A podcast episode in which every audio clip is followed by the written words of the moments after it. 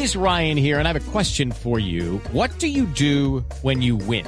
Like, are you a fist pumper? a woohooer, a hand clapper, a high fiver. I kind of like the high five, but if you want to hone in on those winning moves, check out Chumba Casino. At ChumbaCasino.com, choose from hundreds of social casino style games for your chance to redeem serious cash prizes. There are new game releases weekly, plus free daily bonuses. So don't wait. Start having the most fun ever at ChumbaCasino.com. No purchase necessary. BGW. Void were prohibited by law. See terms and conditions. 18 plus. Así que por oh. eso mm. hemos invitado al doctor José Rentería, que es psicólogo cognitivo y máster en programación mm-hmm. neurolingüística. Señor Rentería, muy buenos días.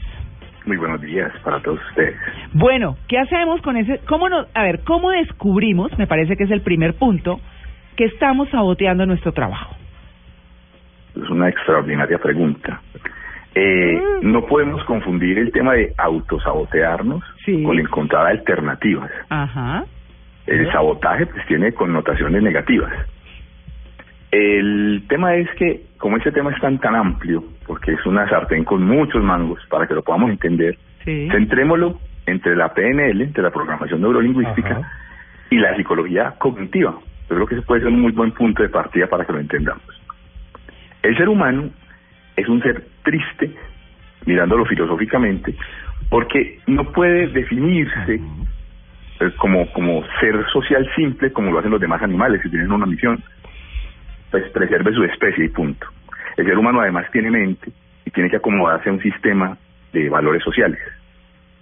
Ahí es donde empieza el problema, que desde chiquitos nos traicionamos porque para que no me regañen voy a cambiar lo que quiero ser para encajar en, en mi familia. Mm. Luego entramos a la escuela y pues para tener una, una buena eh, relación con nuestros compañeros, también nos vendemos, dejamos de ser nosotros y nos adaptamos a ese nuevo sistema. De repente somos adolescentes, no somos ni grandes ni somos chiquitos y tenemos que vendernos pues para que nos entiendan los grandes y nos entiendan los chiquitos. Ay, sí. Ya de pronto estamos en la universidad, salimos y ya tenemos que fungir como profesionales, porque así nos lo exige el sistema social. Entonces siempre nos hemos estado canjeando el, lo que somos realmente por encajar en el sistema social. Miren lo que sucede entonces ya a, la- a esa mediana edad, a esa edad donde ya 47, 48, donde ya se alcanza el éxito profesional, donde ya tengo la casa, ya no tengo disculpas, ya tengo el dinero de los hijos, no tengo disculpas, ya sé quién soy y pues lo hago con cierta experticia. Ya no puedo esconderme de mí mismo. Entonces aparecen las preguntas, ¿qué es lo que usted realmente quiere ser en la vida? O quiso Ahí, ser, porque a esas claro. alturas. ¿Ah? se nos complicó. Sí. Finalmente sigue siendo, ¿no? Sigues teniendo esos deseos. Si es que yo quiero ser cantante, eso se vuelve un deseo reprimido Mm. y se queda ahí en una carpetica guardada, pero se nos abren. Cuando se nos empiezan a abrir esas carpetas automáticamente, tenemos un problema. Mm. Y aparece lo que yo llamo el animal, porque yo siempre he dicho que al final gana el animal, el que te dice, bueno, ¿qué es lo que quisiste ser? ¿Qué es lo que querés ser? Y ahora, ¿qué disculpas tenés? Entonces ya no hay nada que hacer. Llega el problema de la, de la ubicación. Mm. Yo ya tengo una zona de confort porque tengo un empleo, gano un dinero, eso me genera cierta seguridad social. Yo ahora, ¿cómo voy a renunciar a esto que tengo para empezar de cero en lo que realmente quisiera hacer? Ese es el contexto en el que aparece el autosabotaje. Durísimo, El ¿ah? subconsciente, el subconsciente te cobra por ventanilla y te dice, Claro. ahora sí, o sos, o sos, punto. Claro. Eso es lo que sucede realmente. Pero entonces uno podría pensar ahí que eso les sucede a las personas que por alguna razón están haciendo muy bien un trabajo, pero es el camino, no diría equivocado, sino el camino distinto a sus reales deseos. Claro, Stephen R. Covey dijo una cosa que un día me taladró la vida. Dice, el hombre pasa toda su vida escalando la escalera del éxito Mm. para darse cuenta al final que estaba ubicada en la pared equivocada. ¡Ah! Es gravísimo. Pero gravísimo, claro. Y es por esto que uno oye tantas historias de personas que resultan ser muy exitosos en el ámbito financiero, por ejemplo, Sí. en la Ujú. en la bolsa de valores y ganan muchísimo dinero y al final querían ser, no sé, meditar en el Tíbet y dejan un estilo de vida chef. de lujos y terminan en algo más sencillo. Así es. O Pero en esa transición entre eso que quería hacer, llegar al Tíbet, algo tiene que Mm. algo tiene que realmente voltear esa situación. Ahí es donde funge el autosabotaje como la alternativa subconsciente para que logres tu verdadero sueño. Pero ¿por qué se le llama sabotaje? O es que yo tengo una una una un significado en mi cabeza de sabotaje que es Diferente. negativo Y- y, en este caso no es sabotaje, sino es el verdadero yo que quiere salir y decir, "Oiga, lo que nos hace feliz es esto." ¿Por qué sabotaje? Porque, y además, complementando eso que dice Catalina, que está chévere, es, eh, eh, por ejemplo, hay, hay un autor, eh, un psicólogo estadounidense que se llama Gay Hendricks, Ujú. que dice que ese autosabotaje o ese sabotaje Sí. es una reacción a la posibilidad de alcanzar su límite superior, ya sea en el éxito en su carrera, en la expresión creativa o incluso en la armonía en su relación. Claro. Correcto, claro, todo eso, todo eso parte de una perspectiva subconsciente. Pero recuerden que la realidad del sistema social es esta. Entonces, cuando nosotros debemos hacer algo con el sistema social actual, desbaratar ese sistema social para llegar a lo que realmente queremos ser, el sistema social se saboteó. Claro.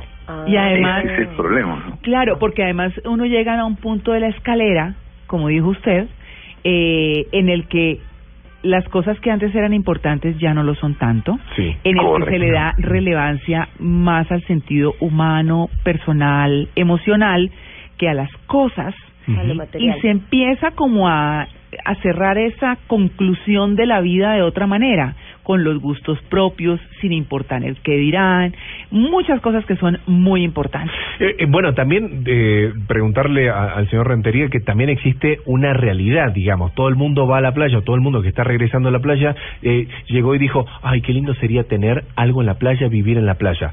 Sí, y poner un bar en la playa, el sueño de muchos jóvenes en su momento, otros poner hoteles, pero si, si todos van a poner bares en la costa, acá no queda nadie. Entonces también hay que tener una realidad, digamos, y esa situación de realidad, cuando uno, y preguntarle al señor Rentería, cuando uno debe aceptar esa realidad que tomó en su momento y que debe continuar, digamos, porque no hay otra, es sabotearse hasta el último día. El tema es, eso, y además eh, abordaste un tema importantísimo, la mesura, porque es que las, las, todas las medidas pues tienen una lógica. Si ya no hay cupo para que instales tu bar en la playa, pues busca alternativas parecidas que te puedan hacer feliz, porque ahí es donde ya llegamos al tema final. ¿Qué te hace feliz?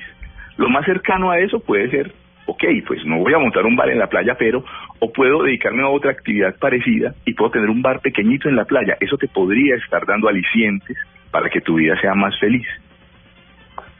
Y precisamente, doctor. Rentería, sí, precisamente, doctor Rentería, si eh, sigue la vida y nos seguimos saboteando de alguna manera y no logramos eso que realmente queremos, ¿cuáles son las consecuencias que eso trae? Digamos, si seguimos viviendo nuestra rutina y seguimos ensimismándonos, pero no cambiamos, seguimos así, ¿eso trae alguna consecuencia a largo plazo?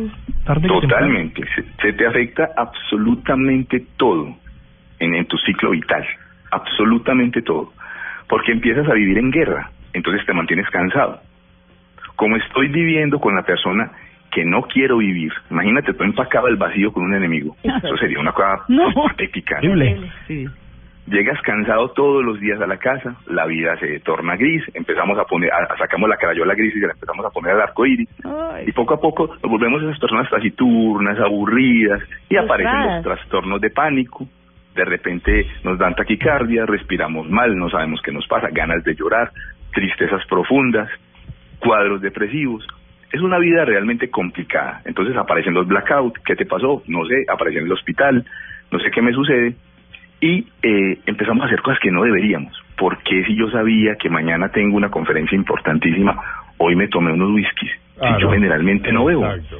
Uy, qué tal. Una cosa rarísima. Entonces empezamos a hacer un hacer eso, un saboteaje diario, diario, diario, hasta que finalmente pues uno colapsa. Claro. Dicen, no hay cuerpo que lo resista, ¿no? Claro, es que eh, digamos que mm, dentro de todas estas estas cosas que uno se pone a pensar alrededor del trabajo y demás, pues vienen los cambios. Y lo que hablaban de a- antes de, de conseguir el punto es marcar la diferencia y, y tener ese ese valor agregado dentro de la propuesta de uno así haya mil bares, Tal cual. ¿cierto? Esa es como como una de las de las cosas.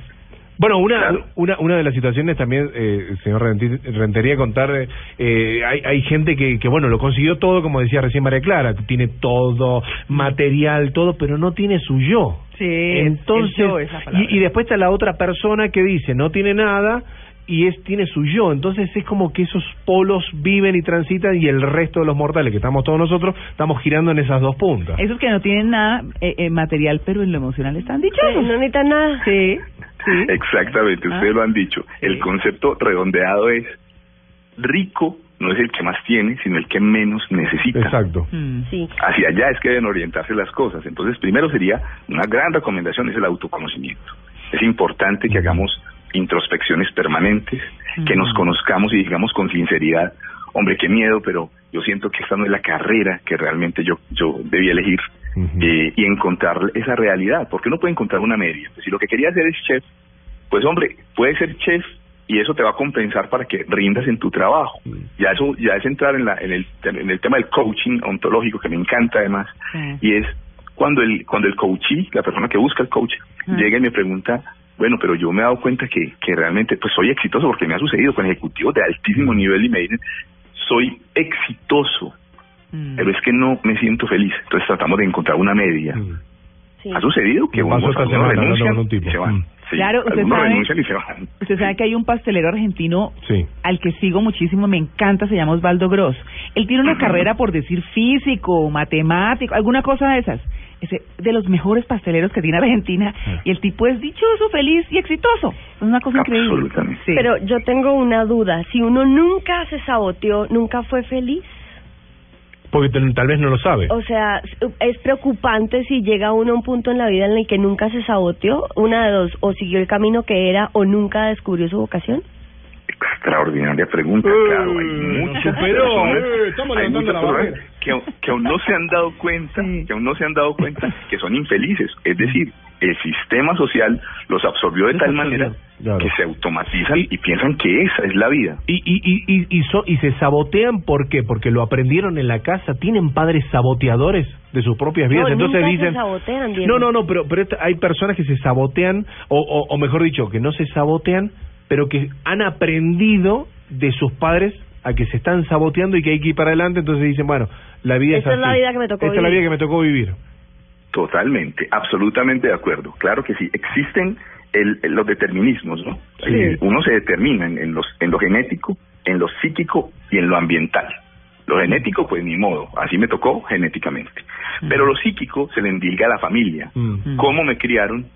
Y cuando uno es chiquito en la primera infancia, uno es de plastilina. Ahí es donde llegan esas voces Sí. que, que se llaman mandatos y que posteriormente se reflejan en la adultez como pensamientos limitantes. Yo creo que ustedes ya han escuchado esa palabra Mm. de pensamientos limitantes. Sí. Esos son los que luego rigen nuestra vida.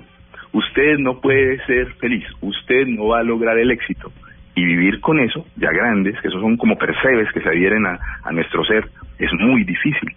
Ahí Claro. es donde está también el otro el otro tema importante para entender el, el, el autosabotaje. Eh, eh, hablábamos eh, con anterioridad de, de un eh, psicólogo, eh, Gay Hendricks, que pues eh, que decía que el autosabotaje es una reacción a la posibilidad de alcanzar el límite superior. Él también dice que hay unas formas de darse cuenta y es, eh, digamos que, que uno haga conciencia y es sentir que tiene defectos, preocuparse de no ser fiel a sus raíces o su pasado, A su esencia. eh, creer que más éxito conlleva una carga mayor y tener miedo de opacar a los demás. Esa sí me llama mucho la atención. Pero, pero, pero es como uno se da cuenta que no está en donde debe estar. Absolutamente. En ocasiones eso, apelamos a la solidaridad y es, no, pero ¿cómo le voy a quitar la posibilidad que el compañero si quiera ascender? Y lo que estoy haciendo es sabotearme. Mm. Ahí es donde me voy a dar cuenta, pero ¿por qué? Yo finalmente no puedo ser un depredador en mi empresa, en mi círculo social, pero es que primero debo ser yo, yo debo ser gerente de mi propia existencia y el, y el progreso hace parte de esa gerencia. Entonces hay muchos síntomas. Pensar tanto en los demás, asustarme, el miedo al éxito existe. Es más, está diseminado por el mundo. Mm. Porque Sí. a mayor éxito, mayor responsabilidad. Eso- Ese es otro, punto. Precisamente eso le quería decir. Alguna vez me estaba yo como quejando porque tenía demasiadas cosas ¿Usted por se hacer. queja? Sí, imagínese. Ah, ok. Y me dijo eh, alguien muy cercano, ¿ese era el éxito que querías tener? O sea, te estás quejando de Sí. ser tan exitoso. Sí. Solo cuando uno alcanza ese éxito que busca, se comienza a sabotear. No, no, no, no, no. No solo cuando llegas allá. Cuando te das cuenta, en cualquier momento de tu, de tu vida, de tu existencia, que estás escalando la, esca- el- la escalera, pues, suena redundante, pero así es, eh, y está ubicada en la pared equivocada, tú paras, así vayas en el primero, en el segundo, en el tercer peldaño, porque ¿qué su- sucedería? Esta no es la escalera, sigo ascendiendo, está en la pared equivocada, ¿a dónde voy a llegar? Entre más suba, pues peor va a ser la decepción. Mm, Claro. Desde ahí comienza el problema. El, el asunto es, estoy ya en zona de confort. Esta es mi escalera. ¿Cómo me bajo de esta? ¿Cómo lo ubico en la pared correcta y empiezo a subir si ya tengo 45, Estamos en 47 eso. años? Claro. ¿Esas son las Claro. famosas crisis? Ahora, en Claro, este momento sí. hay mucha gente nos, nos está escuchando en la carretera eh, regresando a su a sus ciudades, ¿no? Después de descansar y seguramente va a renunciar el martes a las 8 de la mañana. Lluvia de renuncia. Lluvia de renuncia, muchachos. Pues el Sí. tema está buenísimo, se los queremos dejar Ah. como siempre, como muchos de los que tocamos en Blue Jeans, pues porque los fines de semana nos dedicamos a eso, a pensar en nosotros mismos, a tal vez darle más tiempo a lo que no podemos darle tiempo entre semana y encontramos cosas, chévere, para continuar la vida y seguir buscando caminos que a veces pueden ser equivocados, pero que a veces pueden ser también aleccionados. Caminante no hay camino, se hace camino al andar. Sí, señor. ¿Verdad? Bueno, Hay que echar para adelante. a echar para adelante para allá, Sí. que sea un compañero Sí, de la universidad. Sí, señor. Me voy a hacer el hotel. entonces, Aquí una, una Chao. frase, María Clara. Somos lo que hacemos y sobre todo lo que hacemos para cambiar.